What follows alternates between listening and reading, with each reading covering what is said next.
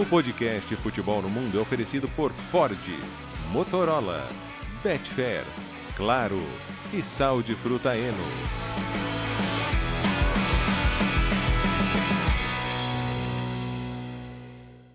Alô Brasil, olá para você que é fã de esportes, podcast Futebol no Mundo, agora 284. A caminho da edição 300, quem sabe esse ano ainda.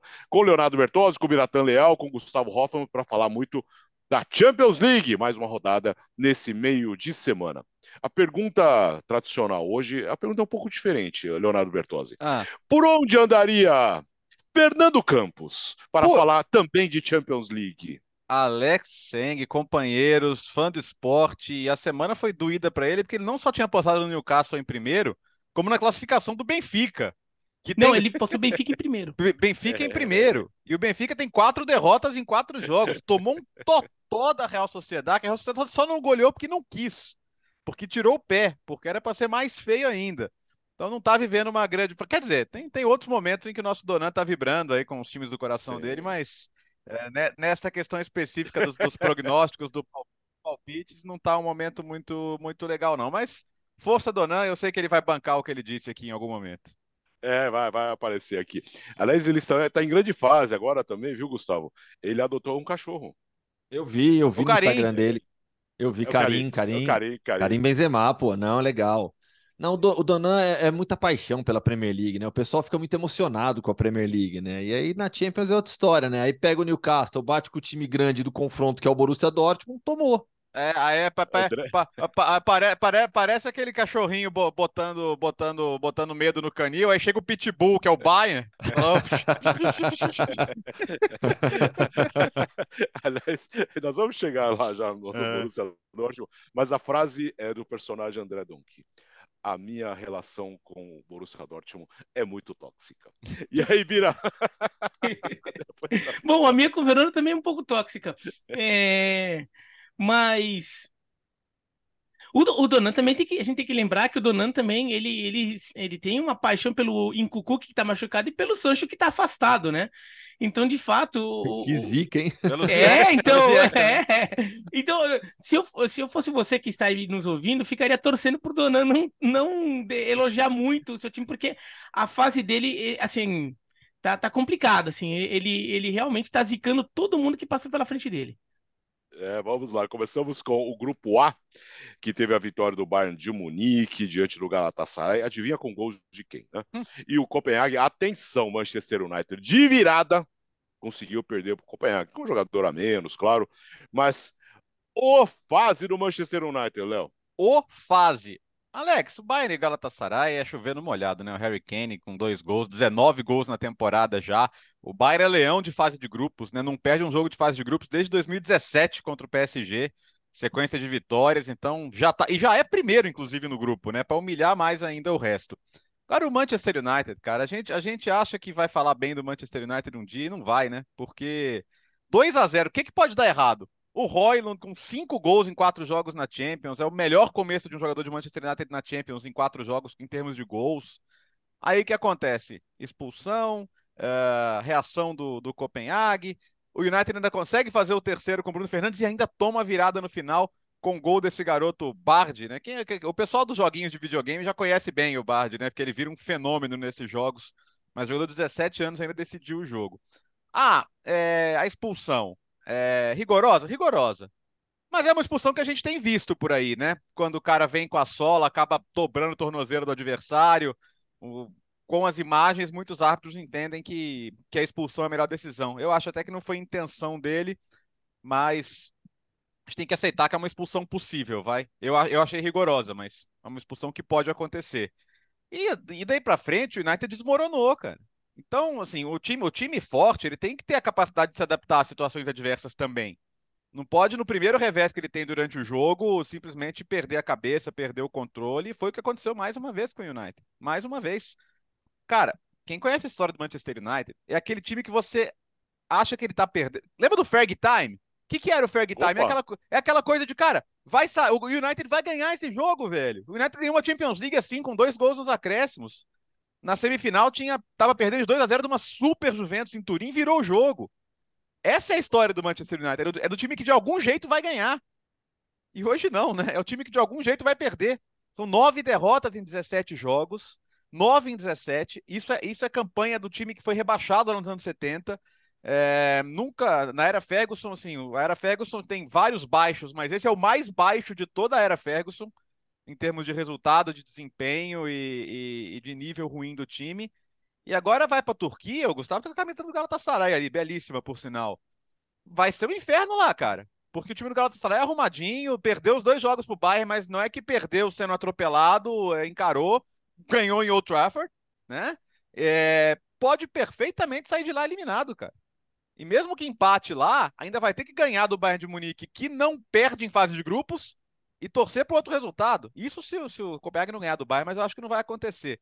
Resumindo, tá feia a coisa, tá? O City tem 11 classificações consecutivas e o United não consegue nem chegar numa semifinal mais faz tempo. Tá feia a coisa mesmo. E acho que assim, é, se, se não passar, pode ser o corte para uma decisão mais drástica de mudar de técnico. Tudo bem que o United tem feito isso muito também, mas o, Ten Hag parece não achar soluções. Quando ele vai, quando ele vai para a coletiva ontem, só culpa a arbitragem praticamente, né? Reclama da expulsão, reclama de um possível impedimento aí no, no, no gol. Aí eu acho que ele tá perdendo a mão completamente. E eu gosto do Ten Hag, tá? Eu acho o trabalho dele no Ajax fantástico. Acho o primeiro ano dele de United bom, bom e promissor. Mas a maneira com que tá uma avalanche levando o United para baixo, assim, é assustadora, cara. Pensou um cenário onde o United fica na lanterna desse grupo, nem Europa League, Europa Liga. Mas, Gustavo, pode, Liga cara, Europa porque você garante, que, que, é garante que ganha do Galatasaray ou do Bayern? Não, não, não, por isso, por isso. Assim, o jogo contra, o jogo na Turquia, é, no atual momento, acho que é mais fácil apostar no Galatasaray do que no Manchester United. O United tem mais, tem mais derrotas do que vitórias na temporada, Biratã. Ô, Gustavo, é só pra. Por exemplo, se, se, o United empata com o Galatasaray em Istambul e perde o Bayern de Munique, ele é último. Uhum. É, ponto. Pronto. Simples assim. E não é uma combinação absurda. O United com a sequência. O United não, o Bayern com a sequência que o Bertozzi citou, são 38 jogos de invencibilidade em fase de grupos de Champions e 17 vitórias seguidas. Então, assim, é, existe um cenário que não é absurdo do United na lanterna desse grupo. E aí, Copenhague e Galatasaray brigando pela segunda colocação, brigando para ver quem vai passar de fase. E Copenhague e Galatasaray são dois clubes que nos últimos no último ano, é, fizeram investimentos em jogadores, reforços, o Galatasaray com jogadores mais estrelados, o Copenhague um pouco mais dentro da sua realidade. O Eliunus, por exemplo, que marcou nesse jogo, foi um dos principais reforços para a atual temporada e é um bom time, né? E provou nessa virada 4 a 3 Um detalhe que me chamou a atenção demais no jogo e que, que acho que exemplifica um pouco o que o Bertozzi falou sobre a questão da confiança do United, né? Então, o United hoje é um time que de algum jeito vai perder. E o, e o adversário sabe disso. Uhum.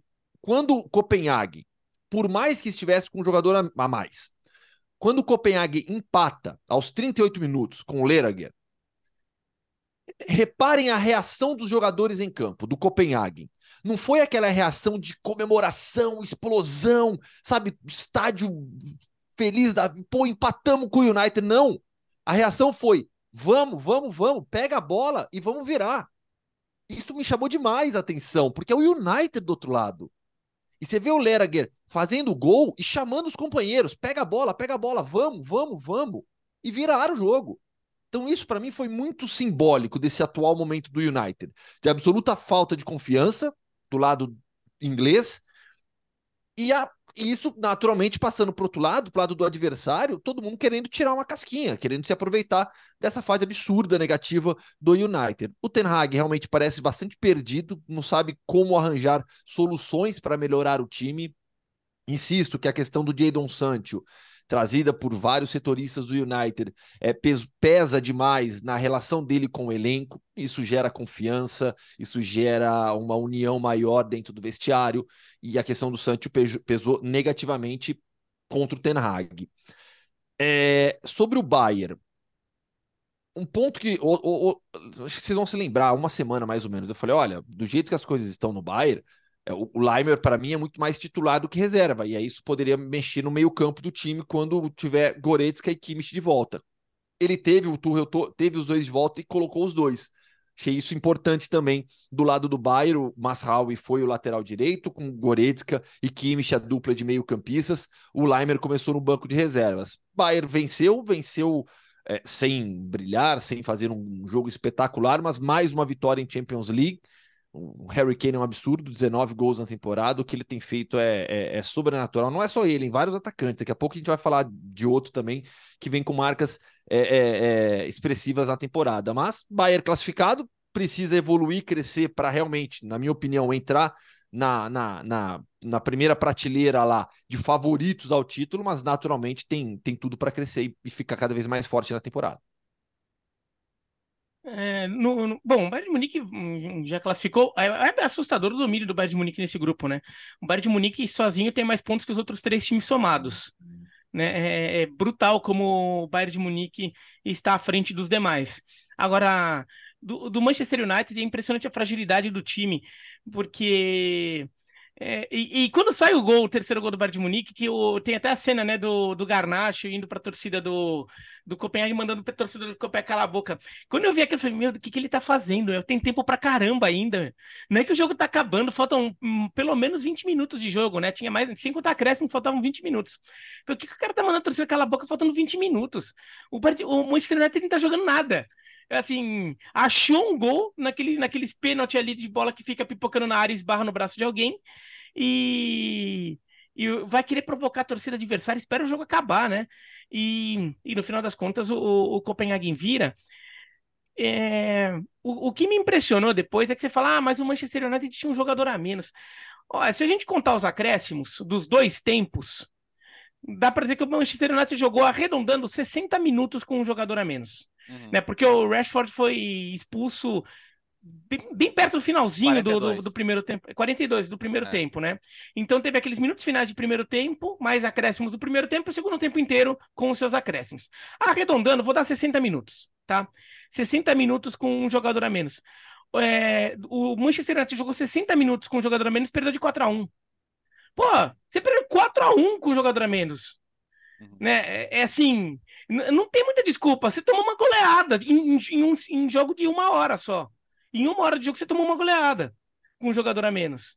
Isso porque você é o Manchester United, que por mais que o Copenhagen tenha investido e seja um bom time tenha merecido demais, não só essa vitória, mas já merecia um resultado melhor no jogo de ida, no jogo do primeiro turno.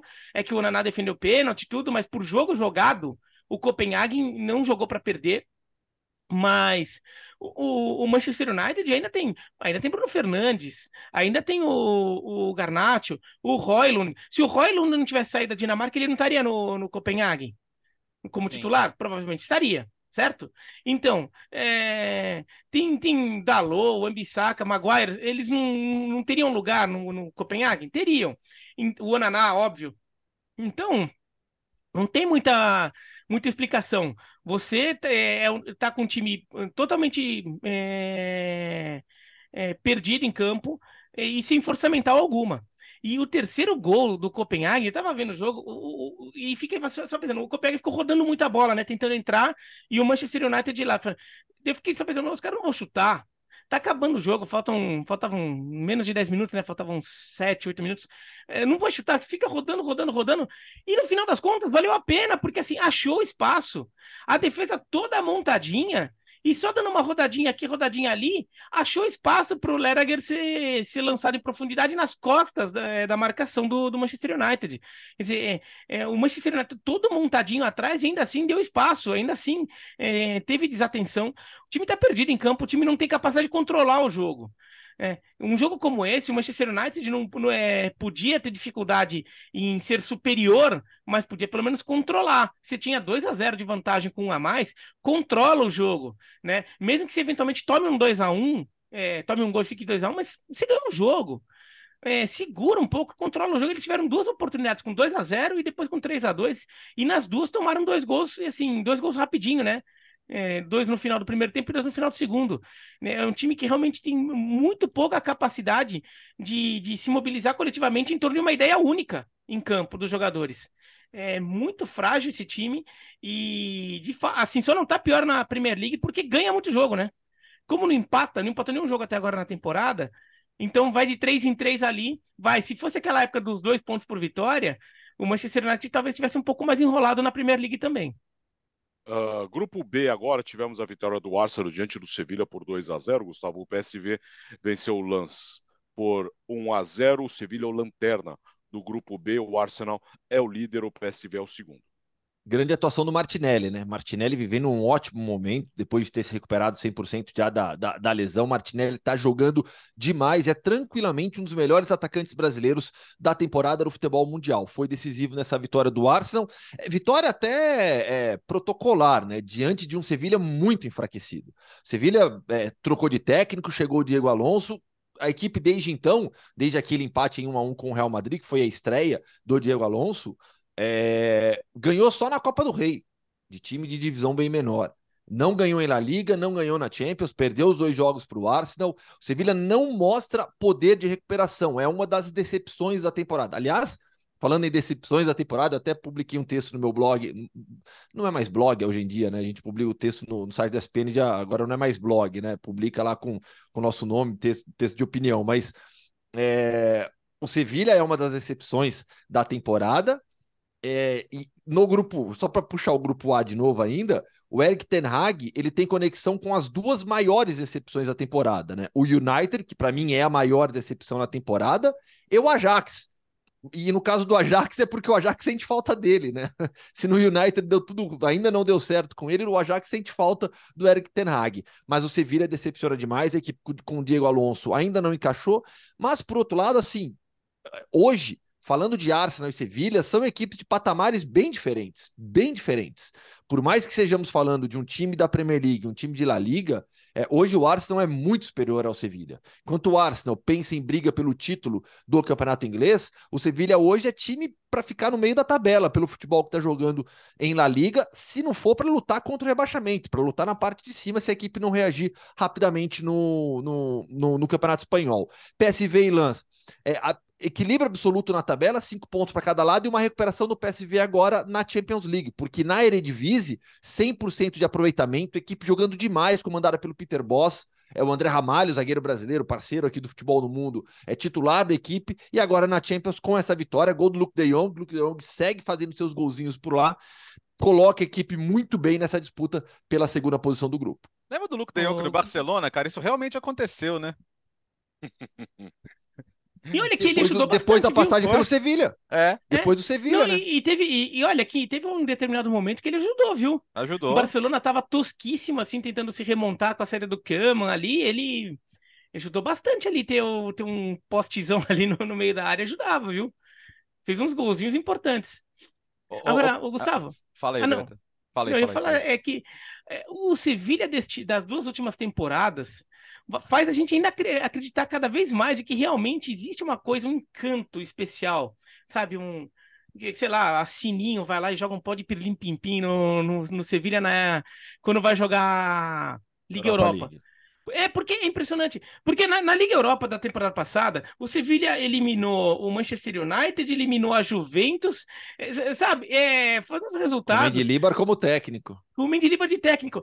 E, e você, e assim, o Sevilla da temporada passada na, em La Liga não justificava, não explicava uma, uma boa campanha ali. E o dessa temporada também não. Então realmente parece que um, era um momento encantado, porque Claro, é, na verdade o, o, time se mobiliza diferente, a, o time sabe encarar a competição e acaba crescendo.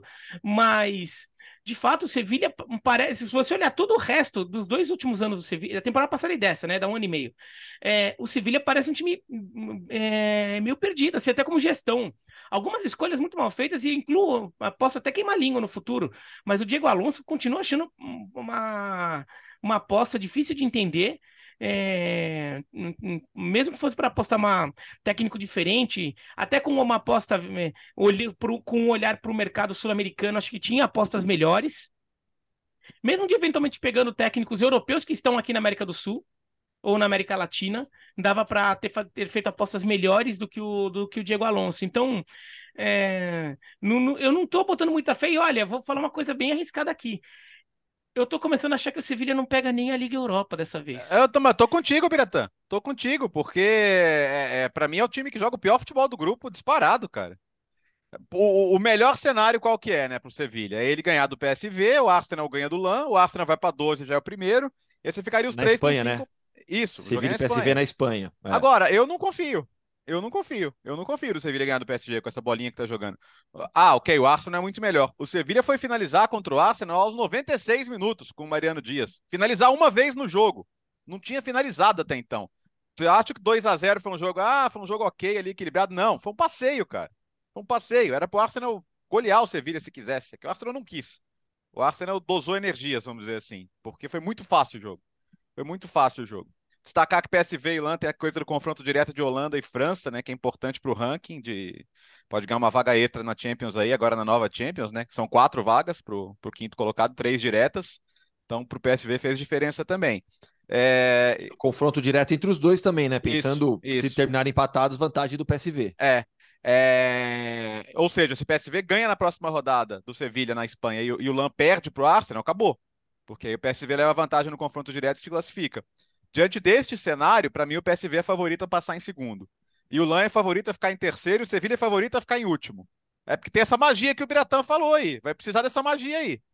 Que bola mesmo. Olha, o Sevilha é feio demais de ver jogar, pelo amor de Deus. É, o, Gustavo, você esteve no Bernabéu? Dessa Estive. Vez? Estive. Então conte-nos, conte-nos, grupo C, com a vitória do Real Madrid, com muitas histórias uh, ah, para contar. E o Napoli em casa uh, empatou com o União Berlim. E o primeiro ponto do União Berlim, o Real Madrid é 100% nesse grupo. Pois é, é para o União Berlim, começar até pelo União Berlim rapidinho, né? Pelo menos encerrou aquela série de derrotas, que era um absurdo. 12 derrotas seguidas, contando Bundesliga, Copa da Alemanha e Champions League. 12 seguidas, impressionante. E não marcava cinco jogos. Inacreditável essa, é, é, o, o buraco no qual entrou o Union Berlim, mesmo com o bom time que tem, que mantendo a base da temporada passada, contratando Robin Gozens, é, Volan, Bonucci, mas deu tudo muito errado nesse início de temporada. Quem sabe agora inicia uma reação depois desse empate na Itália com o Napoli em 1 a 1 Fofaná, né, marcou, emprestado pelo Chelsea, marcou o primeiro gol da história do Union Berlim em Champions League. No Santiago Bernabéu, a, a, magia que o Biratã citou do, do Sevilla na Europa League, o Real Madrid tem na Champions, né? Porque é, foi um jogo no qual aquele começo ali tinha, dado, tinha tudo para dar errado para o Real Madrid. No aquecimento, o Kepa se machuca, entre o Lune. Três minutos, três para quatro minutos de jogo, pênalti contra. Vai o Álvaro Diallo na cobrança, defesa do André Lunin. E olha que depois que o Lunin faz a defesa, o Braga cons consegue ainda ficar no ataque, pressionando o Real Madrid, criando algumas oportunidades. A gente tem ali uns 20 minutos de um jogo aberto até, com o Real Madrid também atacando até o 27 minuto, quando tem a bola enfiada para o Rodrigo, na ponta esquerda, bela jogada do brasileiro e a finalização do Brahim Dias dentro da grande área para fazer 1 a 0 A partir dali, o jogo ficou nas mãos do Real Madrid. A partir dali, a partir, o jogo foi um jogo tranquilo de Champions League para o Real Madrid na fase de grupos, contra um adversário notoriamente inferior tecnicamente. No segundo tempo, gol de Vinícius, gol do Rodrigo, os dois terminaram com gol e assistência. Então, eu acho que para tentar resumir essa partida, ela tem duas grandes histórias para o Real Madrid, duas histórias muito importantes. A primeira, e eu publiquei texto no, no site da ESPN também sobre isso, a vida sem Yuri Bellingham. Bellingham não jogou. É, ah, contra o Braga, fase de grupos de Champions League. Sim, mas é um jogo de Champions League, um jogo de um nível competitivo bom. O Real Madrid jogou bem. Real Madrid ganhou por 3 a 0 de maneira merecida, sem o Juri Bellingham, com o Brahim Dias tendo boa atuação. Eu acho que foi o melhor jogo do Brahim Dias desde que ele chegou ao Real Madrid. E é importante para o Real Madrid ter o Brahim Dias participando ativamente da rotação e jogando bem. O Brahim foi, foi destaque do Milan na temporada passada, na Série A. A gente não está falando de um jogador qualquer. Então, em um elenco enxuto de possibilidades ofensivas, ter o Brahim Dias bem é muito importante para o Ancelotti, saber que ele pode contar efetivamente com o Brahim Dias. Então, o time sem o Jury Bellingham, mantendo o esquema tático, foi o 4-4-2, o, o Brahim Dias que fez a função no Bellingham, teve boa atuação. E teve boa atuação porque os dois brasileiros foram muito bem, marcando gol. Essa é a outra grande história. Eles precisam de gols. O Real Madrid precisa dos gols do Rodrigo e do Vinícius Júnior. Os dois foram muito bem. Para mim, o Rodrigo melhor em campo. Rodrigo, Brahim e, e, o Vinícius né, foram os três melhores. O Rodrigo levou o prêmio de, de melhor em campo. Primeira vez também, curiosidade, né? Primeira vez que o Rodrigo e o Vinícius marcam e dão assistência na mesma partida. E achei interessante a coisa que o Ancelotti falou, né, Gustavo? É, é sobre ele, essa liberdade do Vinícius e do Rodrigo, né? Que o fato de eles serem dois atacantes não significa que eles precisam ficar o tempo inteiro por dentro, né? Ele falou: ó, eu, eu, eu, quero estimular a criatividade do jogador, né? Então, com bola, eu não dou muita orientação, né? E eles, e eles, eles têm que pegar isso, né? Então, é, a questão do posicionamento, a questão da disciplina, ele pede muito mais no momento sem bola. É, porque eu, eu falei aqui segunda-feira e fico muito feliz que isso tenha acontecido. Eles são os atacantes do time. Eles têm que entregar os gols. Sem os gols do Vinícius e do Rodrigo, não vai dar para o Real Madrid na temporada. Então que os dois façam gols. Como, como diria o Neto, né? É, não vai dar! Não vai dar, não vai dar. Porque é isso. Ou, ou, o Bellingham não vai conseguir jogar todos os jogos da temporada, pode jogar uns 90%. É, e não dá para contar só com os gols dele. Porque assim, a, a média do Bellingham é insustentável para um meia. É insustentável. Ele não vai ter essa média temporada inteira, cara. Eu posso estar tá, tá falando uma besteira aqui, mas eu ficaria muito surpreso se ele conseguisse fazer mais de um gol por jogo a temporada inteira. Né? Então, assim, os gols deles vão precisar aparecer e dessa vez apareceram. E o, o, gol, do, o gol do Rodrigo é lindo, né, cara? É lindo. A condução, a tabela, a cavadinha, é, é gol de quem sabe de bola, né? Eles estavam precisando de uma atuação como essa, veio. E 32 de 32, né? O Real Madrid não sabe o que é ficar fora em fase de grupos. É, e agora não vai saber mais, porque não vai ter mais fase de grupos também. é isso, o Real Madrid sempre não, é, mas, da, da mas vai continuar tendo mata-mata, né? Vai poder dizer que sem, é. sem ir para o mata-mata, né? Sim. Agora vai ser difícil também, que são 20, vão 24 classificados de, de 36. É, é. E o Real Madrid está classificado, né? Vale lembrar, só não tem a primeira posição do grupo garantida ainda, né? É, é só precisa empatar com o Napoli, né? Mas o, o, que eu achei interessante na, na, na, formação do Real Madrid é, é que o, o, esquema tático que o Real Madrid vem usando na temporada, ele foi criado a partir do momento que, que não tinha centroavante e viu o Bellingham como uma solução para preencher um pouco essa, essa lacuna. Né? Então, em vez do 4-3-3, que, que tinha o Benzema de centroavante, o Vinícius Júnior na esquerda e na direita, às vezes Rodrigo, às vezes Valverde, que era o esquema que o time usou é, na temporada é, nas duas temporadas anteriores, o, o Real Madrid passa a jogar num espécie de 4-4-2 ou 4-3-1-2. É, né, era um 4-3-1-2 e mudou para o 4-4-2. Ele começa a temporada com 4-3-1-2 e muda para o 4-4-2 agora. Agora mas não, que faz umas 3, 4 semanas. Né? Mas assim, que, mas que tinha esse, esse, o Bellingham como um jogador do meio de campo que chegava na frente né? E, e, e, deixava de fato dois atacantes mesmo, Rodrigo e Vinícius Júnior. E esse esquema acaba sendo montado porque era um jeito de aproveitar essa, essa possibilidade do Bellingham virar o atacante, né, o, o centroavante, quando tem uma chegada de centroavante, apesar dele não ser o centroavante, ele não ter um posicionamento inicial disso. Quando ele sai, o Real Madrid poderia vou, simplesmente fazer o quê? Ah, vamos voltar às duas temporadas anteriores, botar o Rossello ali de centroavante e, e pronto, virou 4-3-6 que a gente jogava. E não, né? Entra o Brahim Dias, que é para fazer um papel de reserva do, do Bellingham, né? Um jogador que também é um jogador que, que, tem, que, que faz esse, esse essa função é, entre meio de campo e ataque, mas ele não é um jogador tão fixo na frente. E, e curioso que até o posicionamento médio do Brian Dias no jogo, é, como o do Bellingham, nem é tão centralizado, é caindo para a esquerda né? É caindo para a esquerda, se aproximando do Vinícius Júnior, que é o que o Bellingham também faz. Então, é, o, o, o, Real Madrid agora parece que é, não é um esquema é, mais voltado para aproveitar melhor o Bellingham dentro de uma necessidade que se criou da falta de centroavante. Já está virando o esquema de jogo do Real Madrid. É como o Real Madrid joga na temporada. E tem um lado é, positivo, é que você jogando mais com esse esquema, você dá mais oportunidades ao Rodrigo e ao Vinícius a se acostumarem com eles e com, com essa nova situação, é, esse novo cenário de ataque deles, que eles claramente estão sentindo um pouco a, a, a diferença. Né? É, é, tava mais natural para eles jogarem como pontas que fechavam. Agora eles não são pontas. Eles têm mais liberdade para fechar, até para inverter lado se for o caso. Tem mais liberdade para transitar, né? E eles estão estreando um pouco. Agora, vai jogando mais, você pode, é, pode ser que eles se adaptem e isso fique mais natural. Então tem esse lado positivo então, foi interessante a mensagem que o Ancelotti passa ao escolher o Brian Dias para o lugar do Bellingham. E só uma coisinha, você falou que o, que o do, do Braga, só para registrar, né? Que é, o pessoal aqui no Brasil tem uma tendência a achar que em Portugal só tem dois times e meio, né? É o Porto, Benfica, mesmo Sporting o pessoal às vezes não respeita tanto, deveria, não, o pessoal não tem uma noção de quão grande é o Sporting e acha que tudo é tudo Tudo, tudo porcaria, né? O Braga é um bom time, viu? O, o, Braga é um time decente, assim, ele, ele mostrou contra o Napoli já é, a capacidade de virar o jogo contra o União Berlim lá na Alemanha. O, Berlim, o União Berlim não estava na Inhaca ainda, como aquele que entrou depois.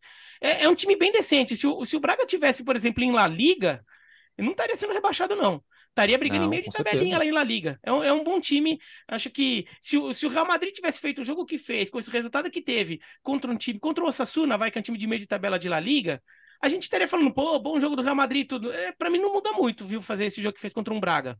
Não, e o primeiro tempo do Braga valorizou demais o jogo. Tô, tô, tô de acordo contigo, Biratã. É bom time, sim. É, tem dois brasileiros ali, o Matheus Magalhães, o goleiro, né, que tá lá faz tempo, e o Vitor Carvalho, até entrevistei ele depois do jogo, meio-campista. O Diallo, que é bom jogador, o Bruma jogou muito bem no primeiro tempo, ali pelo lado esquerdo do ataque. É um bom time mesmo. É, é, é, é uma equipe que tem, que, que tem qualidade. Só para só estender um pouquinho, Alex, sobre essa questão tática do Real Madrid, que eu acho, eu acho importante que o Biratan trouxe.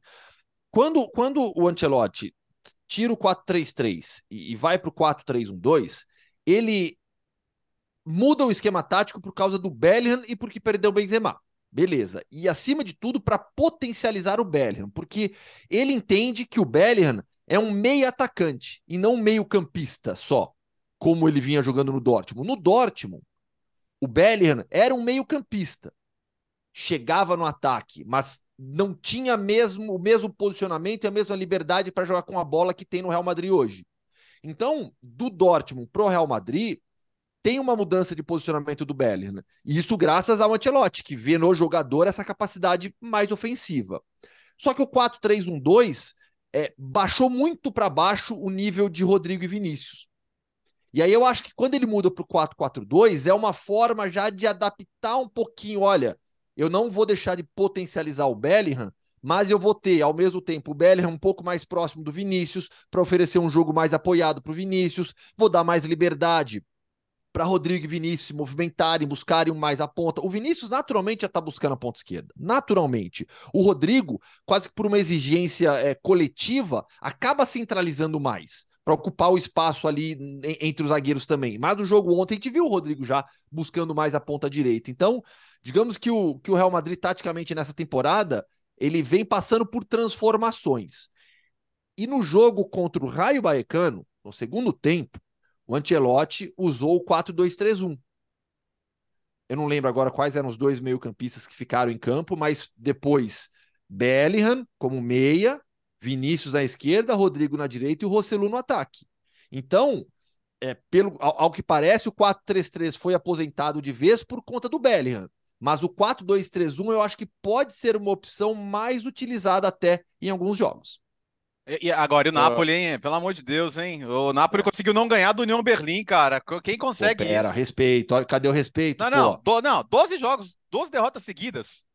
12, ah, né? para. Ah, desculpa, não dá. É... Não, vamos, União Berlim. Napoli... Conseguir um pontinho, pô. Um pontinho. Vai, pode brigar por, por Liga Europa ainda, provavelmente não vai conseguir também, não. E é melhor focar na Bundesliga mesmo para não correr risco de cair. Mas, cara, é, não dá, né? O Napoli que tá, tá patinando, né? O Garcia pressionado, aí ganha um joguinho aqui, mas no, outro, no jogo seguinte já vai mal de novo. Deve classificar, tá? É, mas é bem possível, bem plausível que tenha que decidir contra o Braga na última rodada, né? Porque o normal é perder para o Real Madrid e acho que o Braga ganha do União Berlim. Então, tudo bem, vai jogar pelo empate contra o Braga, mas como, como já falamos aqui, o Braga não é um time horroroso também. Então, o, o Napoli que deveria estar com folga nesse grupo no segundo lugar, não tem atuações. O melhor jogo do Napoli foi o jogo que perdeu para o Real Madrid, tá? Foi o melhor jogo do Napoli na fase de grupos, disparado. Tanto que saiu aplaudido pela torcida. Mais um jogo fraco, trabalho parece não andar para lugar nenhum. Foi o único italiano que não ganhou na rodada, por sinal. Vamos para o grupo D agora, Bira. Falamos no começo, grande vitória da Real Sociedade diante do Benfica por 3 a 1 A Inter fora de casa venceu o Salzburg por 1 a 0 Os dois times estão classificados, Real Sociedade e Inter, nas oitavas de final. Então vamos começar pelo final, né? Que é justamente pelo fato dos dois times já estarem classificados. Eu vou dizer que esse grupo tem sido muito decepcionante para mim. Não em relação ao nível de futebol de alguns times, hum, é, mas em relação à, falta de disputas. Esse grupo eu, eu previa um grupo bem legal, assim, um grupo mais equilibrado, né? Com muitas alternâncias, talvez chegando ao final da quarta rodada, com os quatro times ainda tendo chance de classificação, alguma coisa assim. E no final das contas tá um passeio da Real Sociedade e da Inter. É, estão muito, muito superiores a, a, a, Red Bull Salzburg e a Benfica. Então, registrar aqui minha decepção com, com a falta de disputa do grupo. Tá? Agora, vamos a, ao, ao, a parte boa do grupo, vai. A, a Inter, todo mundo já esperava que seria a favorita. É a atual vice-campeã europeia, né? não podemos esquecer, é a atual vice-campeã europeia. É um time que está bem na temporada, então tem é, é, um ou outro tropeço, mas tem jogado com autoridade. Acho que é, é, um time que, que ficou sólido e a campanha na Champions da temporada passada acho que deu uma confiança ainda mais para esse time se impor na Champions League, como a Inter não vinha se impondo, né? Nos anos anteriores, a Inter até com algumas eliminações é, meio decepcionantes, perdendo em casa para o time reserva do Barcelona, uns negócios assim. A Inter parece que não estava mais se vendo como uma grande europeia e, a, e, agora voltou a se ver, e ela é uma grande europeia, né? Então a, o Lautaro Martinez. É, é, é, faz um gol de pênalti, mas assim, é um jogador que, que tem sido é, decisivo, tem aparecido para ajudar uma, a Inter. Ele até fica no banco um, para rodar um pouco, né? Fica com Marcos Turran e Alexis Sanches. Mas para mim a grande história aí é a Real Sociedade, né? Que, que vem jogando um futebol assim de altíssimo nível altíssimo nível. É, dominou completamente o Benfica, faz 3 a 0 com 20 minutos. Podia ter feito 4 a 0 com, com meia hora de jogo, porque perde um pênalti. O Braz Mendes chuta uma bola na trave. É, e depois segura, depois ela fala: tá bom, vai, deu, deu. Né? É, e depois começa só a administrar. É, mas podia ter sido um atropelo. Um, é, em cima do Benfica, um Benfica totalmente perdido em campo nessa, nessa Champions League. O Benfica que na temporada passada foi tão bem na Champions League, né? Apareceu tão bem, ficou em primeiro no grupo com Paris Saint-Germain e Juventus, chega nas quartas de final. A gente até achando que o Benfica pô, tinha condição de tirar a Inter de Milão nas quartas, né? Acaba sendo eliminada, mas até muita gente via que, que o Benfica até tinha chances, tinha futebol para passar pela Inter. Contrato de Maria, fala, pô, o Di, Maria, o Di Maria é, é. craque, né, pô? Di Maria é craque, Di Maria acerta qualquer time, né? Quer dizer, um time que já estava acertado ainda põe o Di Maria e o Benfica é um nada nessa Champions League, um nada, né?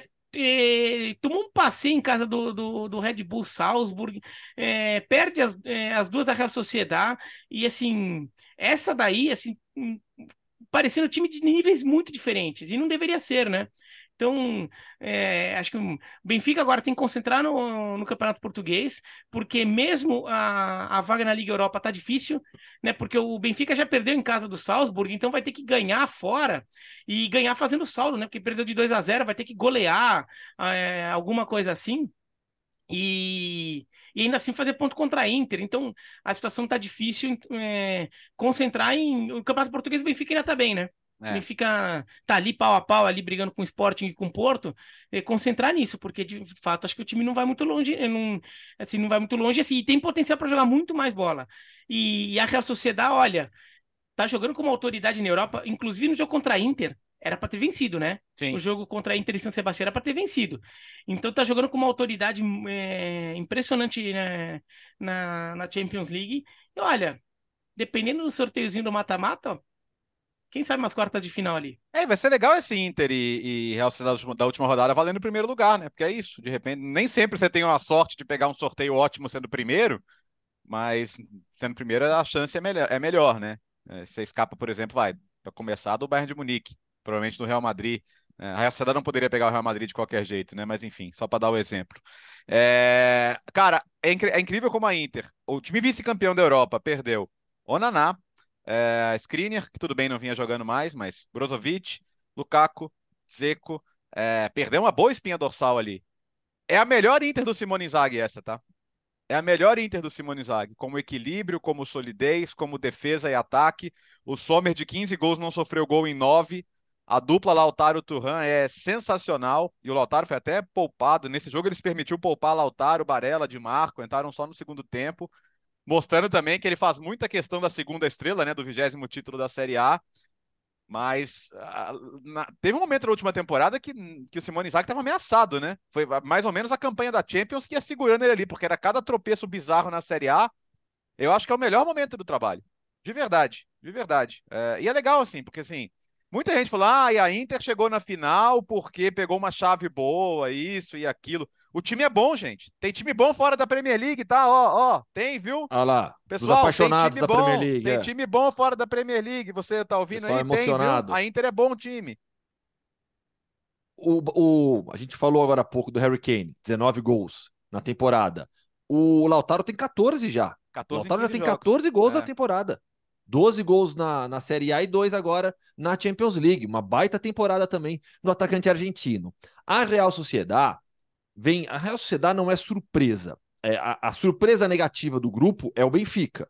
Né? Eu lembro de apostar nesse grupo uhum. Inter e Benfica, passando Inter em primeiro, Benfica em segundo, com a Real Sociedade brigando pela terceira posição. É, a Real Sociedade não é surpresa, o Benfica decepciona, mas o que é legal demais ver na Real Sociedade é, é, é, é como o Oyarzabal se recuperou. Para mim, o Oyarzabal é, é, é bom demais. É, eu, é, eu lamentei muito a lesão dele na temporada passada e, e que o fez perder a Copa do Mundo. O Oyarzabal, quando ele se machuca, ele era o melhor jogador espanhol em atividade. Fácil, fácil.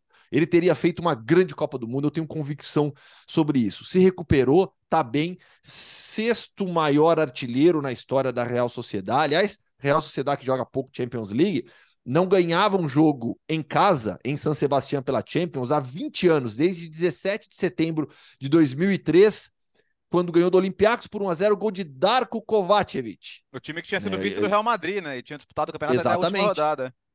E essa equipe foi para as oitavas de final. Né? A Real Sociedade se classificando pode se classificar pela segunda vez para oitavas de final de Champions League. Aquela equipe caiu para o Lyon. Lyon que hoje está mal demais na, na, na Ligue 1. Lyon naquela época era forte ainda, a, a Real Sociedade perdeu para o Lyon nas oitavas de final. Mas é, é muito legal. Eu acho que quem não, quem não conhece tanto a Real Sociedade, assista os próximos jogos, veja esse time jogar na Champions League, comandado pelo Emmanuel Alguacil. O Miquel Merino é um, é um líder da equipe, está jogando demais no meio-campo. O Arrenetia, que marcou também nesse jogo, atacante de velocidade, muito bom. Tem jovens talentosos. É uma equipe muito, muito legal de se ver nessa temporada. Vamos para o grupo E. Atenção, o grupo do Atlético de Madrid. É, o grupo de WhatsApp do podcast Futebol no Mundo é uma festa, né? Então diz aqui Leonardo Bertozzi. É. Vamos dar uma moral para o Atlético de Madrid. O Biratelel, qual foi a sua resposta para o Gustavo Hoffman? Gustavo Hoffman é hater do Atlético. É, toma essa agora, Gustavo. Fala aí. De maneira Fala alguma. Aí. De maneira Fala alguma. Fala é, do Cholo aí. 6 a 0. Simeone, Cholo Simeone prestes a renovar contrato, tá? Informação trazida Tem pelo que renovar para sempre. Tem que assinar contrato é. sem data. Cholo Simeone gigante. Vai ter é, que aturar, Gustavo é. Hoffman. Tem, tem, tem, tem, tem, que pensar na transição também. Olha transição? o United, que, tudo que foi depois de Alex Ferguson. Ele tem que ficar para sempre. É, tem que ficar para sempre. Vai nessa para você ver. Vai nessa nunca. e olha o United. Olha o United. Olha, olha, olha, olha como é que tá o Manchester United. Álvaro Morata, o Moratinha. Alô, Rafa Oliveira. 12 gols em 14 jogos. O que, que eu falei outro dia aqui, Bertozzi? É. Melhor momento da carreira do Morata. Simeone desafiou ele a fazer 17, ele tá com 12 já. Griezmann, é craque, é craque. 15 jogos, Griezmann 11 é gols. Não, é o Griezmann... Ah, o Griezmann tem que falar, né? O, o, o, o Griezmann é craque. O, o, é o seguinte. Ah, Moratinho, pô. O, é, é, o único, é o único time com dupla de ataque, com os dois jogadores já em, em dígitos duplos, nas, nas cinco grandes ligas da Europa, contando todas as competições. O Griezmann jogou de meia, como joga na seleção francesa. Que time defensivo faz isso? tá? Que time defensivo consegue a sua maior goleada da era Champions League? Ah, o Celtic teve jogador expulso? Teve, é verdade. Mas já estava pressionando, já tava, o jogo já estava bem encaminhado para o Atlético de Madrid naquele comecinho de jogo. Então, assim, é, liga a TV para ver o Atlético de Madrid, viu, pessoal? Você vai ter uma surpresa se você acha que é um time defensivo. E, e tá bem, e jogando muito bem desde a segunda parte da temporada passada. Vai brigar pelo título de La Liga nessa temporada. Tem que tem que ser um pouquinho mais regular, não pode ter. As duas derrotas do Atlético de Madrid na temporada de La Liga foram para Valência e Las Palmas. É, isso pesa demais numa briga pelo título. Ganhou do Real Madrid, mas aí você perde para o Valência e perde para Las Palmas, te complica demais numa briga pelo título com o Real Madrid e Barcelona e o Girona. Calma, não esqueci o Girona, não. Mas é, Griezmann permanece como jogando. Na temporada passada ele foi o melhor jogador de La Liga. Eu não parei para pensar se ele está sendo o melhor jogador de La Liga na. na não, na, na, atual não, porque é o Bellingham, lógico, né? Mas segue sendo um dos melhores do Campeonato Espanhol. É a grande referência técnica. Morata, insisto, é o melhor momento da carreira. Samuel Lino, encaixe ótimo do brasileiro, aproveitando demais a, a oportunidade que surgiu para se tornar titular do Atlético de Madrid com a saída do Carrasco, virou esse ala pelo lado esquerdo, de, de pé invertido. Insisto aqui também, ele não é lateral esquerdo, eu, eu jamais consideraria Samuel Lino para lateral esquerdo da seleção brasileira. Ele é, na forma como o Brasil joga, um atacante pelo lado esquerdo. Tem que percorrer um caminho bom ainda para pensar em seleção brasileira, mas está é, jogando em alto nível. até porque tem um tal de Vinícius Júnior e um tal de Martinelli brigando por, esse, por essa vaga, né? Daí, daí complica um pouco. Exatamente. Mas assim, jogando em alto nível, se destacando pelo Atlético de Madrid. O gol dele contra o Celtic, baita golaço, batida, puxando para dentro, chute cruzado, e, e tá jogando muito bem. E ele se sentiu muito bem no Atlético de Madrid também. Então é, é time para todo mundo prestar atenção sim. O Atlético é uma equipe competitiva. Bate de frente contra qualquer time. É, vai passar de fase, o grupo está equilibrado ainda, né? 8, 7, 6 e 1. O Celtic está distante, mas o Feyenoord com 6, Lazio com 7 e Atlético com 8 você tem que ser forte e regular nessas duas últimas rodadas para evitar surpresa. Aposto que passa, passa em primeiro lugar no, no, no, grupo, e aí vamos ver com quem cruza depois em Champions League. Mas, independentemente com quem jogar, é time que consegue ser competitivo, bate de frente com qualquer time da Europa hoje em dia, o Atlético de Madrid. É, nesse confronto direto, né, Bira? O Alásio venceu o Feyenoord por 1 a 0 Isso. Então. E, e no. Mas no jogo de ida foi 3 a 1 pro Feyenoord, né? Então. O, o, o, o Feyenoord, é, numa eventual, na eventualidade de empate, o Feyenoord tem, tem uma vantagem sobre a Lazio. Mas acho que agora o Atlético, encontrando um pouco mais o, o seu ritmo, acho que ele tende a deslanchar um pouquinho. Acho que o Atlético tem condições, mas tem esse jogo difícil contra o Feyenoord em Rotterdam. É, é apesar da Lazio estar na frente, eu, eu, eu tô, eu tô, eu, sei lá, eu, eu, eu vejo o Feyenoord jogando um, um futebol melhor que a Lazio. A Lazio, a Lazio foi pouquíssimo sarrista, né, o Biratã? Ela foi mais é, alegrista do que sarrista. Exatamente. 35% de posse de bola, finalizou menos, foi, foi clínica, né, com o Immobile chegando a 200 gols pela Lazio.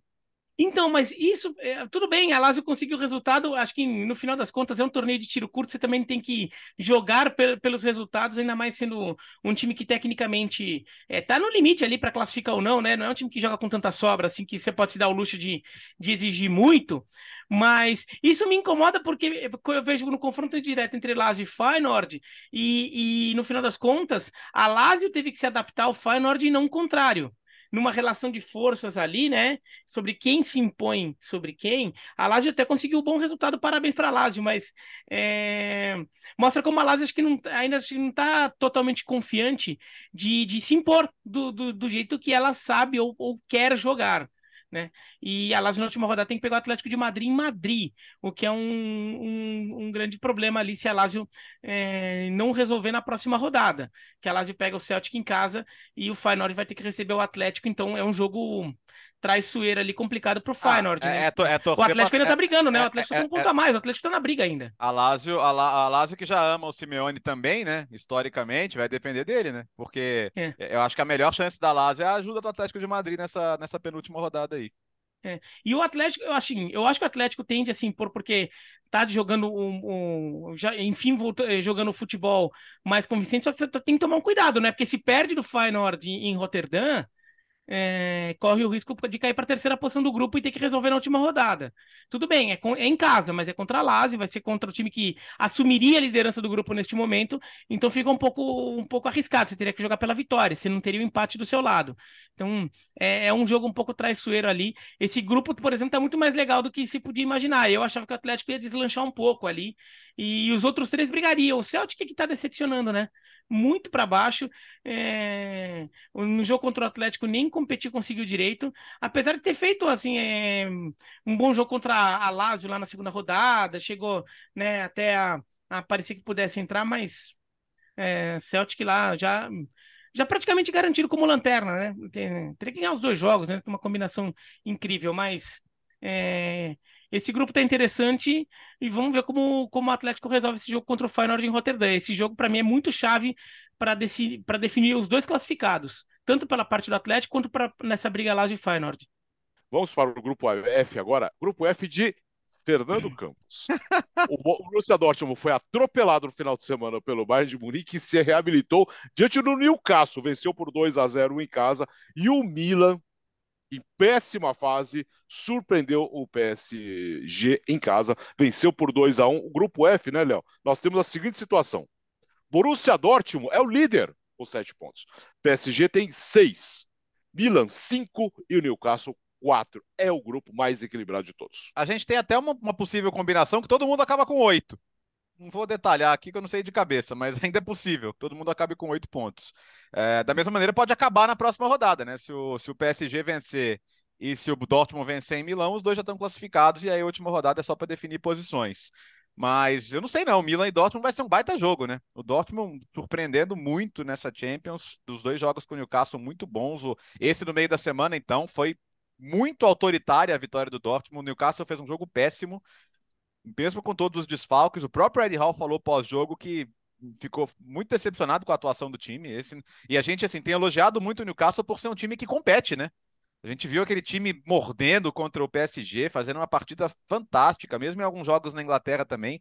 Então não parecia o Newcastle que a gente se acostumou a ver nas mãos do Eddie Hall. Agora, se eu, se eu acreditasse muito nessa coisa de camisa, história, tradição, eu falaria que o Milan deu um, um sinal desse aí contra o PSG, né?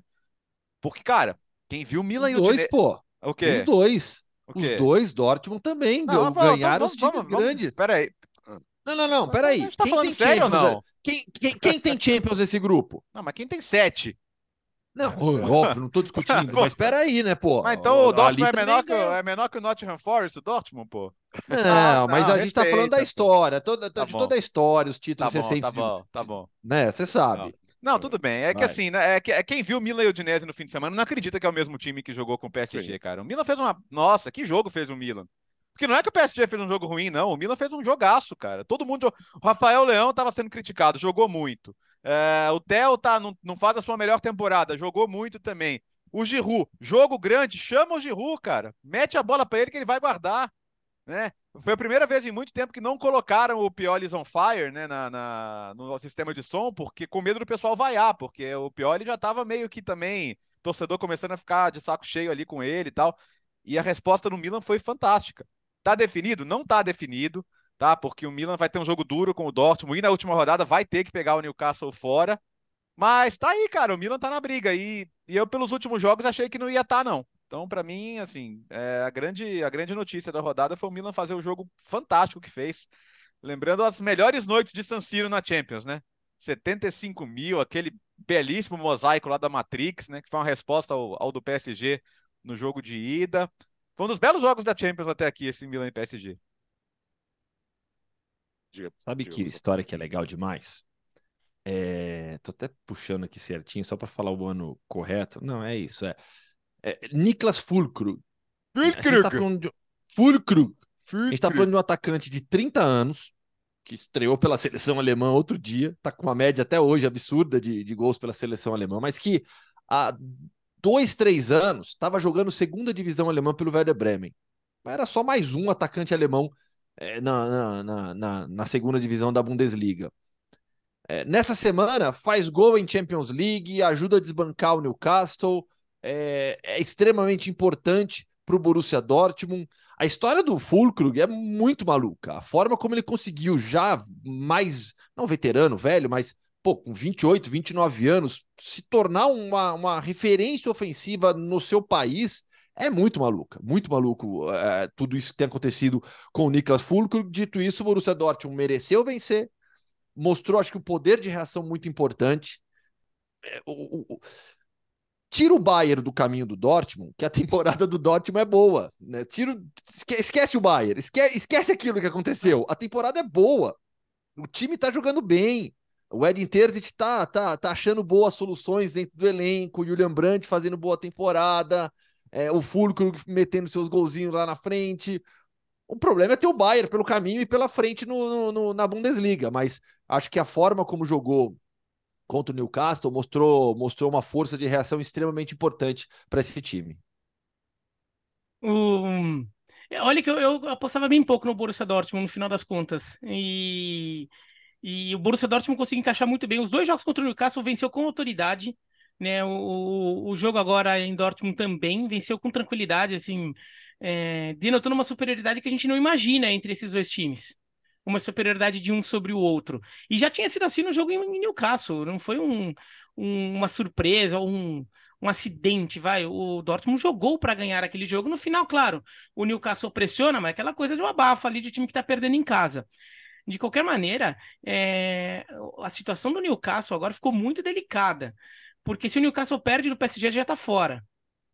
É, é, porque ele não poderia alcançar mais o Paris Saint-Germain e ele até poderia alcançar o Dortmund, só que ele não poderia alcançar o Milan, ou alcançar um ou alcançar outro, ou seja, ele não ele já ficaria na né, fora das duas primeiras colocações. E é um jogo complicado, porque o, o Paris Saint-Germain é, é, muito tentador o, quando pe pega um time como o Paris Saint-Germain e quando o time perde, fica querendo só ver os defeitos do Paris Saint-Germain. E, e, no jogo contra o Newcastle na Inglaterra, teve um monte de defeito. Mas nesse jogo eu não achei que teve tanto, não. É, a gente até falou, né, Bertozzi, que a gente participou do ESPN FC Sim. ontem. Foi um jogo que eu vi muito mais mérito do Milan na vitória do que demérito do Paris Saint-Germain. Tanto é que os números mostravam que o Paris Saint-Germain criou também oportunidades, teve futebol, gerou futebol. Só que o Milan é, devolveu e acabou é, conseguindo a vitória. Então foi muito mérito do, do Milan na, na, no resultado. Eu não vejo o Paris Saint-Germain caindo muito no meu conceito a partir dessa derrota, pensando no jogo contra o Newcastle em Paris. Acho que o Paris Saint-Germain ainda tem boas condições de conseguir a vitória nessa partida. Então o Newcastle vai ter que é, se mobilizar bastante para pelo menos arrancar um empate nesse jogo. E mesmo o empate talvez não sirva, talvez seja complicado, porque o Newcastle, em confronto direto com o Dortmund, já perdeu. Né? Já ficou para trás. Então, é, a situação do, do, time inglês está delicada, viu, Donan? É, é, só para dar aquela pegadinha no pé do Donan. o... e e, e vamos ver como, como fica aí no, nesses outros jogos. Acho que o Paris Saint-Germain, apesar de tudo, eu ainda vejo como um dos, o, o, um dos favoritos a pegar uma das vagas. Vai, acho que eu acho que o Paris, eu acho que é o time que eu ainda mais vejo conseguir a classificação desse grupo. Porque se ganhar do Newcastle em casa, ele está praticamente classificado. Né? Ele ainda poderia não se classificar, mas dependeria de uma combinação ali para ele não se classificar. Se classificaria com nove pontos, na pior das hipóteses, mas acho que dá para acontecer. Eu consigo imaginar isso acontecendo. Então, é, ainda vejo o Paris Saint-Germain com boas chances. E esse Milan e Dortmund, para mim, é o grande jogo ali no final das contas do grupo, esse Milan e Dortmund e Milão. Porque a gente vai ver o quanto essa recuperação do Dortmund foi um encaixe de, de, de confrontos contra o Newcastle que deu muito certo, ou se o time mesmo, né, é, ficou mais encorpado para enfrentar uh, um, uma competição europeia. E só para falar uma coisa né, do Fulkrug, Gustavo, o Fulkrug, no final das contas, ele deu um pouco de sorte na carreira, porque calhou, mesmo ele sendo um jogador limitado, mas calhou dele ser um jogador, talvez o único jogador, ou o único não, né? Mas o melhor, apesar da limitação dele, mas o melhor dos alemães, com aquela com a característica de jogo dele. Que é uma característica de jogo tão tradicional do futebol alemão, mas que hoje virou um vácuo. Como ele, no final das contas, é quem tem por aí, acabou ganhando espaço e, no final das contas, tem se mostrado um jogador útil, né? É, eu, de fato, não esperava muito do Eu achei que o Fulkrug na seleção alemã já era uma forçação de barra. E, e no Dortmund, eu falei, meu Deus, o que, que o Dortmund tem? O Dortmund é clube, né? Seleção não tem jeito, você tem que pegar o jogador que tem, que tem a nacionalidade alemã. Mas o clube pode contratar quem ele quiser, meu. Vem aqui no Brasil, contrata um centroavante. Não que a gente tenha tantos assim também hoje, né?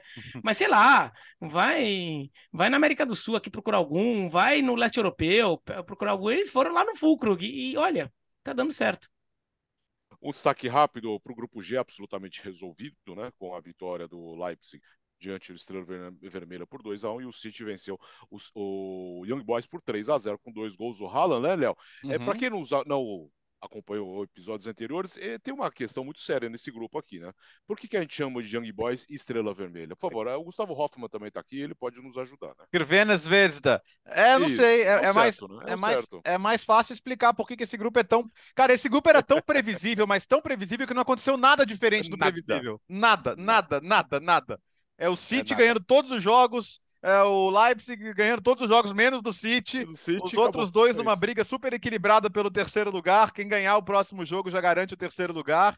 Então, assim, não teve absolutamente nenhuma surpresa. A questão desse grupo é, é finalmente o Haaland fez os gols, né?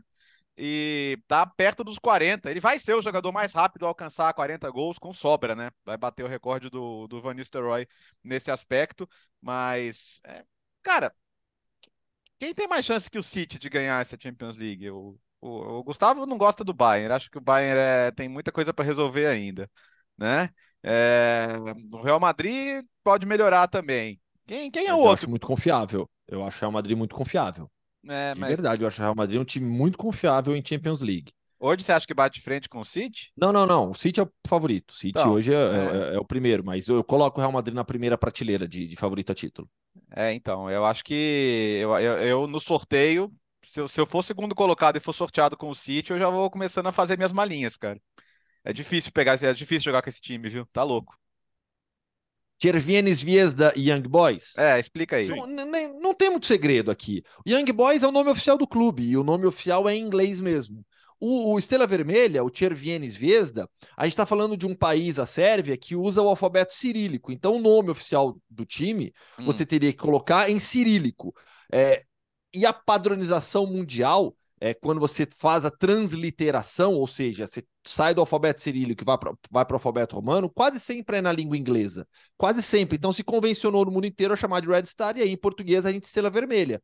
Mas é... não tem muito segredo. Young Boys é o nome oficial do clube em inglês e, e o Estrela Vermelha, a gente obrigatoriamente vai ter que fazer a transliteração para escrever no alfabeto romano. E aí você tem que escolher, ou você faz a transliteração de acordo com as letras do alfabeto cirílico, ou com a tradução já dos dois termos, que é a estrela vermelha. Era, era, na, era, era, na, era na escola mundial que ensinava o alfabeto cirílico, Gustavo? Como assim? Não entendi a piada. ah, não!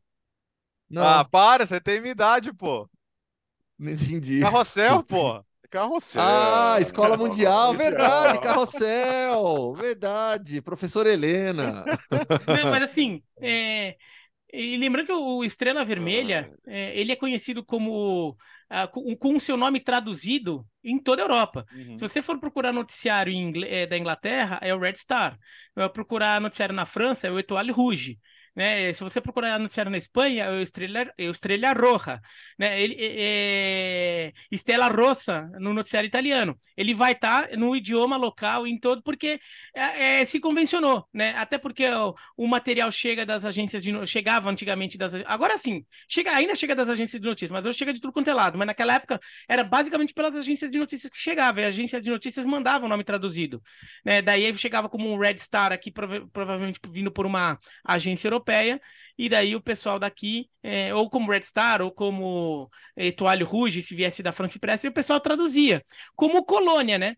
O Colônia, que é o Köln originalmente, até aqui a bandeirinha do, do Colônia, aqui, ó, é aqui assim que escreve, aqui, Köln, né? O Colônia, que em inglês eles chamam de Cologne, né? Que é o nome em inglês da cidade de Colônia. E daí acabou pegando a, a, a, a, o costume de, de, na imprensa mundial se o nome da, do time Colônia ser eh, do, do, do Colônia ser conhecido com a versão traduzida da cidade, né? E aqui no Brasil é Colônia. É, futebol no mundo também é cultura. E para fechar, Gustavo Hoffman, vamos para o grupo H. O Shakhtar Donetsk venceu o Barcelona por 1 a 0 e o Porto bateu o Royal Antwerp por 2 a 0. Na próxima rodada teremos Barcelona e Porto para decidir aí a liderança do grupo. Nesse momento, os dois times têm nove pontos. E com isso, se o Shakhtar vencer o Royal Antwerp na próxima rodada, vai para a última da Champions League, brigando efetivamente por uma vaga nas oitavas de final da Champions League. É enorme, enorme o que tem conseguido fazer o Shakhtar um time completamente destruído nos últimos anos por conta da guerra, perdeu seus principais jogadores, foi forçado a perder seus principais jogadores, briga pra, pra brigou por muito tempo para recuperar alguns deles na, na, por conta da decisão da FIFA que autorizava esses jogadores a saírem por empréstimo sem, sem o clube falar sim ou não. É, o Shakhtar teve que se refazer inteiro, mudou totalmente a sua forma de contratação. Hoje tem alguns jogadores brasileiros lá, o Neverton, que é formado na base do São Paulo, o Ignaldo, que estava no banco também. O Neverton marcou no jogo contra, contra o Barcelona na, no turno. Né? Então, assim, o que tem feito o Shakhtar Donetsk é gigantesco. Ganhar do Barcelona Barcelona fortíssimo, jogando bem, é absurdo, absurdo essa vitória, uma das grandes vitórias na história do Shakhtar Donetsk em torneios continentais, pelo contexto do clube e do país, sequer na Ucrânia está jogando, é, pra, pra, vale lembrar também isso. olhando o lado do Barcelona, horrível resultado. O Xavi, ou Xavi, né, se tornou, se igualando ao Luiz Van Gaal, técnico com mais derrotas pelo clube em Champions League, são cinco derrotas, e o Barcelona volta a ficar numa situação ameaçadora. Vai ter esse jogo decisivo contra o Porto. Eu acho que a tendência é ganhar do Porto e, re, e, e retomar a, a ordem do grupo, mas um segundo tropeço com, com vitória do Shakhtar Donetsk, a gente iria para a última rodada numa situação meio maluca, com o Barcelona correndo o risco de ser, de ser eliminado. É que tem, é Mas de qualquer é, é, que tem saldo confronto direto Shakhtar, com o Shakhtar. Né? É, Isso, no, é confronto direto confronto com o Shakhtar que... Confronto direto iguala, e aí o Barcelona tem sete é. gols a mais de saldo que o Shakhtar. Então, é, aí, é, realisticamente, o Shakhtar para passar tem que ganhar os dois jogos, né? Sim, ganhar os dois jogos e o Barcelona teria que tropeçar ainda. Então, assim, mas de qualquer modo, é um resultado histórico para o Shakhtar e muito ruim pelo Barcelona é uma derrota como essa. Diga, Léo. Não, é, é, chama atenção a, a, a, derrota do Barcelona, né? Por mais que, enfim, o, o Shakhtar não tinha tido um resultado tão grande assim desde o exílio, né? Vamos lembrar que o jogo, o Shakhtar está jogando em Hamburgo, né? E se a gente olhar a escalação do Barcelona, não é que o Barcelona jogou com um time muito modificado, muito reservão, pensando no campeonato. Então, acho que é um resultado, para mim, o mais surpreendente de toda a rodada. Porque o Shakhtar tinha perdido para o Porto, né, jogando como mandante. Então, vamos ver, parecia um primeiro lugar mais confortável, agora o Barcelona vai ter que se virar. Mas vou entender como um tropeço, vou entender como o Barcelona ainda é favorito para passar em primeiro mesmo assim. Vale destacar o Evanilson, né? Marcando gol. E o, e o Pepe se tornando o mais velho da história da Champions League, superando o Totti, né? 40 anos e tá aí, firme e forte, o zagueirão Pepe, o luso brasileiro Pepe, balançando as redes. Diga, Bira, para fechar. Ah, para fechar, é... só dá um pouco o Porto. Acho que o, o Porto é tá encarando essa disputa com, com o Barcelona, ganhou do Shakhtar fora de casa, é um fora de casa meio campo neutro, mas é, já ganhou ganhou por 3 a 1 então no confronto direto contra o Shakhtar, o Porto tem uma vantagem, né? O Shakhtar para superar o Porto teria que vencer muito bem é, o jogo em Portugal, quer dizer, não só, ven só vencer, mas fazer saldo nesse jogo. Então o Porto está bem encaminhado e é impressionante como o Porto, Champions League após Champions League, sempre compete sempre compete. Vez ou outra ele cai na primeira fase, mas ele sempre compete e ele sempre sabe elevar o nível dele de acordo com, com as exigências do, de uma Champions League. Né? O Porto acho que vai acabar classificando, é, mesmo que perca do Barcelona, acho que acaba conseguindo o resultado que precisa contra o Shakhtar. Talvez, quer dizer, só um empate contra o Shakhtar, o Porto já está classificado, né? Independentemente dos outros resultados do grupo, então. É, é, o, o, Porto é aquele time que, no final das contas, quando chega no sorteio do mata-mata, é, daí você tava olhando Real Madrid de um lado, Manchester City, Paris Saint-Germain, sei lá, Bayern de Munique. Então, quando você eventualmente cai com o Porto, você até fala, ah, beleza, que é com o Porto. Mas é sempre chato. É sempre chato. E esse time do, do Sérgio Conceição é, é impressionante, ganhou com muita tranquilidade do Royal Antwerp e vai classificar de novo. De novo. E daí a gente olha o Benfica, né? Daí é, ressalta ainda mais o que o Porto é capaz de fazer na Champions. E agora, Gustavo, vamos para onde? Para França. Para França, hoje é um, é um, Mas... é diferente, especial. Isso, isso. Vamos falar com a Leidiane, jogadora do Fleury, futebol feminino aqui, jogadora brasileira também. Eu sempre, sempre trago histórias de jogadores brasileiros espalhados pelo mundo. Então acho que nada mais justo, né? Homens ou mulheres, tanto faz. É, são histórias de brasileiros e brasileiras jogando futebol pelo mundo. Então, a Leidiane é a nossa primeira mulher entrevistada aqui no podcast Futebol no Mundo. Legal demais, vamos lá, Léo. Então vamos lá, estreando a, a presença feminina na, no quadro. Hoje é dia de Hoffman Entrevista. Fã de esportes, a viagem é para a França e uma viagem especial nessa semana, porque aqui no quadro de entrevistas do podcast Futebol no Mundo, você, fã de esportes, está acostumado já a conhecer jogadores brasileiros espalhados pelo mundo. Vocês sabem que a gente busca jogadores nos mais variados cantos do planeta. Treinadores já passaram por aqui também, preparadores físicos, mas não tínhamos ainda entrevistado uma jogadora brasileira. E era uma falha, eu admito. Eu acho que a gente demorou, demorou para dar esse passo. Então eu fico feliz em receber nessa semana a Leidiane, jogador do Fleury 91, clube da primeira divisão francesa, Leidiane, tudo bem? Um prazer enorme te receber aqui no podcast Futebol no Mundo. tudo jóia, é um prazer, fiquei feliz pelo convite e acredito que o papo vai ser bem bacana aí. Vai, com certeza, para o fã de esportes te conhecer um pouco mais. Vamos falar sobre o presente primeiro. Você chegou no seu novo clube faz pouco tempo, dois meses só. Você era jogadora do Flamengo. Foi a primeira negociação do Flamengo com um clube do exterior. Como que aconteceu essa transferência? Como foi a proposta? Quando você recebeu? Como que você recebeu essa notícia? Fala um pouquinho da sua transferência. Então, é, o time do Fleury, na verdade, eles já me queriam há dois anos atrás, quando eu estava na ferroviária.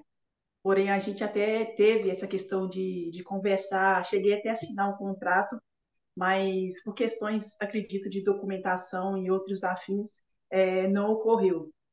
Aí, é, depois de dois anos, o, o, meu empresário, o Lourenço, é, me comunicou de que eles ainda tinham interesse em mim e que eu acreditei que dessa vez seria o momento, porque seria, seria a primeira vez eu jogando fora do, do Brasil, então eu queria ter essa experiência, eu queria viver esse momento para até em questão de amadurecimento, em questão de de conhecer novas culturas, no, novos estilos de jogo. Então, quando eu recebi essa informação, eu fiquei muito feliz e, e falei que poderia continuar é, essa conversa para que desse certo essa minha transferência. E em termos de realidade, de estrutura, de clube, de campeonato, você sentiu muita diferença em relação a tudo que você, você estava em um enorme clube brasileiro, o Flamengo. Mas em relação a toda a estrutura do futebol feminino, muita diferença do Brasil para a França? Então, tem sim é, diferença, mas o Brasil também ele, ele tem clubes que estão tá chegando nesse nível, mas o clube aqui da França, como é um clube que está jogando a, a, liga, a liga principal francesa, então tem uma estrutura boa, uma estrutura melhor, então isso ajuda bastante para a gente também a ter essa visão de que aonde a gente estava, até aonde a gente chegou, do que pode chegar o futebol feminino, tanto aqui, tanto no Brasil. Então tem essa diferença de, de realidade, sim. E a gente está falando de uma liga extremamente forte. Três clubes vão jogar a Champions League agora: o Lyon, que é uma potência histórica do futebol feminino, o Paris Saint-Germain, que conta com todo investimento no clube, e agora o Paris FC também, que vai jogar a fase de grupos da Champions League. O nível da primeira divisão francesa é muito alto, né? Sim, é bastante alta. Tanto que eu senti um pouco esse começo, por essa questão também de ser uma liga tão forte, é, de ter uma, uma intensidade alta, uma agressividade alta. Então, essa questão eu estou me adaptando ainda, mas vai ser um processo bem bacana nessa, nessa minha trajetória aqui dentro. E como que você está lidando com a língua, né? Porque você não fala francês.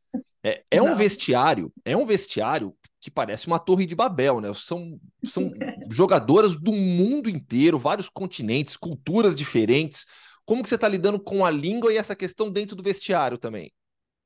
Então, é, tem uma jogadora aqui de Portugal e ela fala a língua, então ela me ajuda bastante nessa questão de tradução mas como eu estou convivendo e acaba sendo repetitivo as palavras delas, tá dando para mim ter esse entendimento, começando a ter.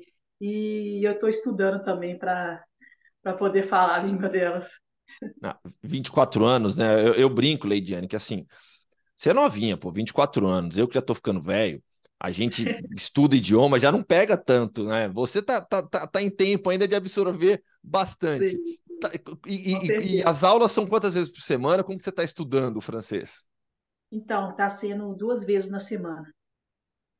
E, e, essa, mas a convivência no dia a dia que é fundamental, né? E, fora de campo, você conseguiu já aproveitar um pouquinho dessa vida na França?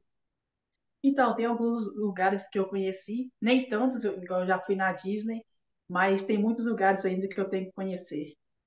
A ida na Disney é, é fundamental aí, com certeza. Em relação à culinária, porque estamos falando de uma culinária extremamente é, conhecida no mundo inteiro, não tem dificuldade de, de adaptação. Para você, como é que está sendo? Então está sendo bem tranquilo, porque eu gosto de experimentar coisas novas. Eu, eu, eu não vou tanto pelo olhar, tem algumas comidas diferentes, mas eu procuro realmente experimentar para ver se é bom, se eu vou gostar ou não. Mas em questão disso, está sendo bem bacana e está sendo tranquilo para mim também. Tem algumas comidas boas aqui. Com certeza, tem muita comida boa por aí.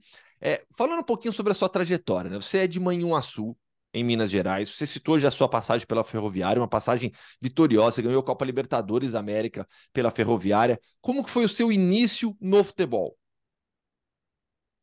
Cara, o meu início foi bem. Foi tarde até. Eu comecei com, com 19 anos já, jogando no Ipatinga, que é um, um time de interior do, de Minas Gerais. A gente não, não recebia nada para jogar, então foi como se fosse uma vitrine para que outros clubes pudesse me ver. Então foi como que eu arrisquei para poder seguir nessa vida do, do futebol. Mas foi um, foi um início bem, bem difícil por, por questões também financeiras, que minha família não tinha tantas condições para mim sair, exemplo, para ir para São Paulo, para ir para o Rio fazer um teste, fazer uma peneira. Então eu tinha que apostar em, em jogos pela região mesmo.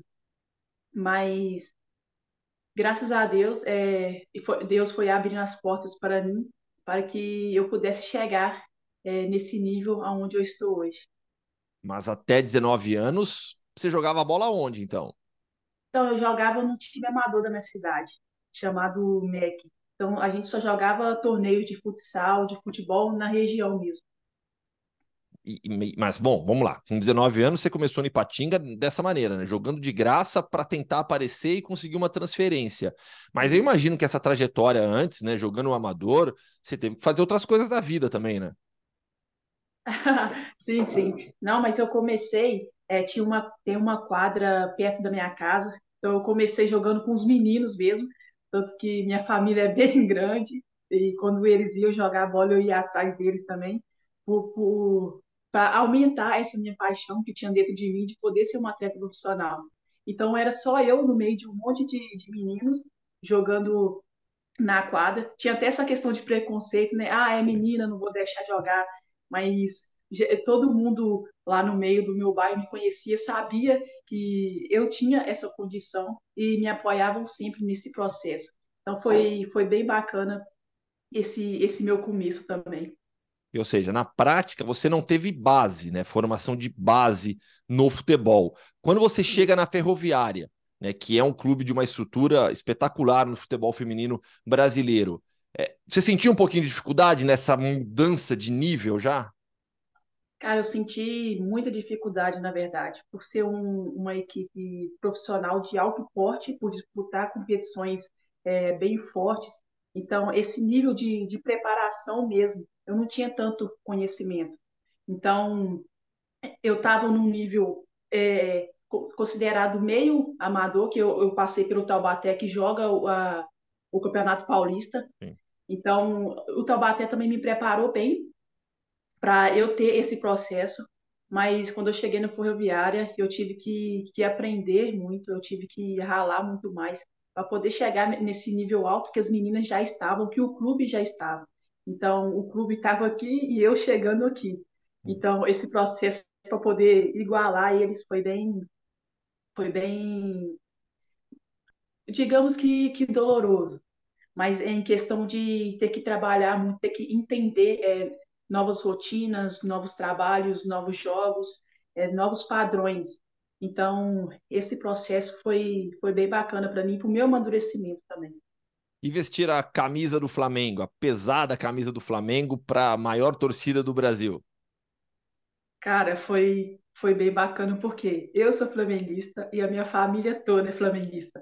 Então, quando eu recebi é, essa proposta, quando eu contei para minha família, cara, foi uma festa e tanto. Tanto que no Natal a gente começou, tocou o hino do Flamengo e todo mundo começou a cantar, todo mundo ficou muito feliz com essa notícia.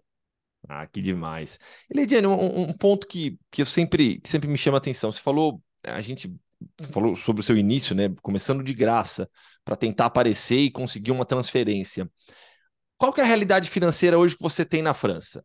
É uma realidade financeira muito superior, porque você no Brasil estava em um clube grande. Mas falando sobre essa realidade financeira, o que você encontra aí é diferente para mais em relação ao que você tem aqui no Brasil? Muito para mais? É, sim, né? não estou muito, mas sim, é para mais. E a, a questão daqui que o poder de compra aqui também é maior. Então acaba que facilita esse nosso convívio, essa nossa vida aqui dentro. E eu imagino também que naturalmente com esse maior poder financeiro, você, a gente falou já sobre o nível da liga, a exigência é muito maior. É para você como atleta, a evolução vai ser muito grande, né? Exatamente já estou tendo um, um, amadurecimento bem legal aqui, um, uma visão diferente em relação a isso. Então, esse processo aqui dentro vai ser bem bacana para mim. Bom, seu contrato vai até quando? Até 2026. Ou seja, tem bastante tempo de contrato ainda. Sim. Leidiane, eu quero te agradecer demais. Papo muito legal te conhecer. Desejar boa sorte também na sequência do Campeonato Francês. Complicado o Campeonato Francês, está só no início, vocês estão ali no meio de tabela. Qual, qual é a realidade do Fleury? É brigar por uma posição ali nas primeiras posições. São 12 times na primeira divisão francesa. Qual que é a realidade, qual que é o objetivo da equipe nessa temporada? Acredito hoje que o objetivo é, é poder é, conquistar a vaga para a Champions League. E aí seria um sonho, né? Sim. A gente luta e trabalha por isso dia após dia. Para quem já tem título de Libertadores, agora é jogar Champions League, né? É, se Deus quiser. Leidiane, mais uma vez, muito obrigado pelo papo, legal te conhecer. E boa sorte, boa sorte nessa sequência da temporada. Estaremos na torcida por aqui. Muito obrigada, obrigado pelo convite. E se Deus quiser, vocês vão ouvir muito falar de mim ainda. Muito Com obrigada. certeza. Valeu pela primeira vez, futebol feminino também é destaque aqui no Futebol no Mundo, né, Gustavo? Exatamente, acho, como eu disse, acho justíssimo, né? Antes do, do papo ali, eu falei, ó, é, eu acho nada mais justo, né? A ideia é trazer histórias de, de, de, de brasileiros, de brasileiras, tanto faz, né? Histórias de, de, de gente nascida no Brasil que joga futebol pelo mundo e vive um monte de coisa, né? Então, homem ou mulher, tanto faz. Muito legal, muito legal ter a Leidiane aí. É isso, terminou o podcast Futebol no Mundo, análise completa de mais uma rodada da UEFA Champions League. E aguarde, em breve estaremos ao vivo mais uma vez na live lá nos estúdios canais ESPN, aí o episódio especial do final de ano. Valeu, Léo, bom fim de semana aí. Valeu, turma, até segunda-feira. Valeu, Bira. Valeu, até segunda. Aliás, para você que quiser, fã de esportes, participar do, grupo de WhatsApp do, do, do, Futebol no Mundo, ainda não, calma. Da ESPN, nós vamos botar cada um o link na sua rede social. Valeu, Gustavo. Valeu. Nesse final de semana, sabadão, é, jornada dupla de La Liga aqui em Madrid, com transmissão dos canais ESPN. A, mais cedo. Estarei nos dois, vou nos dois jogos. Mas mais cedo. Aí, Brasil. Raio. Você queria que quem fosse aqui? É, vai um só, né? Não, vou nos dois, pô, aproveitar. Mais cedo, Raio Baecano e Girona, líder do campeonato, jogando em Baecas. E mais tarde, é, Real Madrid e Valência, jogo no Santiago Bernabéu. Que rolê, hein? É correria, vai ser bacana. Vai ser legal. Não, vai ser tranquilo, porque pelo horário daqui... Isso, um é 11 e outro é 4, né? É, ó, não me confunde. Deixa, deixa eu ficar com o horário daqui. E mais cedo, eu tenho mais jogos também aqui. Eu hum. tenho os jogos dos meus filhos de basquete. Ah, Tanto beleza. o Vitor como a Martina tem jogos. Aí eu, eu, eu e a Viviane. É, a gente pá, tem pai de atleta. É, eu, eu, é, eu vou com um eu vou com um, a Martina vai com a Viviane vai com outro, porque os jogos são praticamente no mesmo horário. Que legal. De manhã, isso, aqui no sábado. Aí, aí depois aí às duas da tarde, pelo horário de Madrid, tá? Duas da tarde pelo horário de Madrid. A gente tá oito, quatro horas à frente de, do horário de Brasília. Então, duas da tarde no horário de Madrid tem Raio Baecano e Girona. Aí o jogo do Real Madrid. É... Aqui. Isso. Aí o jogo do Real Madrid é... o jogo do Real Madrid é só às nove da noite. É, Isso. então é tranquilo. O jogo vai acabar lá em Baecas é, quatro, aí tem as entrevistas, tal, umas cinco, cinco e pouco, saio de Baecas, vou direto pro Bernabéu, vou de metrô, sossegado. Chego lá super antes ainda, como. Comer lá em Baecas que é mais gostoso, né? Do que em Martim, né? Mais um povão assim, mais, mais bacana. Que beleza. Se a moda pega, eu vou falar pro João Castelo Branco, viu? É, Não, o João aqui, faz isso de vez em quando, uns jogos assim também. É difícil, isso né? que eu tenho que folgar no domingo. Londres, né? Que a semana eu não folguei ainda, eu tenho que folgar. Eu tô acumulando folga, eu tenho que folgar no domingo, porque tem um Atlético no domingo à noite aqui também. Que é contra o Vila Real, mas aí não vai dar. Cornetando escala família... para todo o Brasil. É, família né? É isso, Brasil. Bom fim de semana. Segunda-feira estaremos de volta. O podcast Futebol no Mundo é oferecido por Ford, Motorola, Betfair, Claro e Sal de Fruta Eno.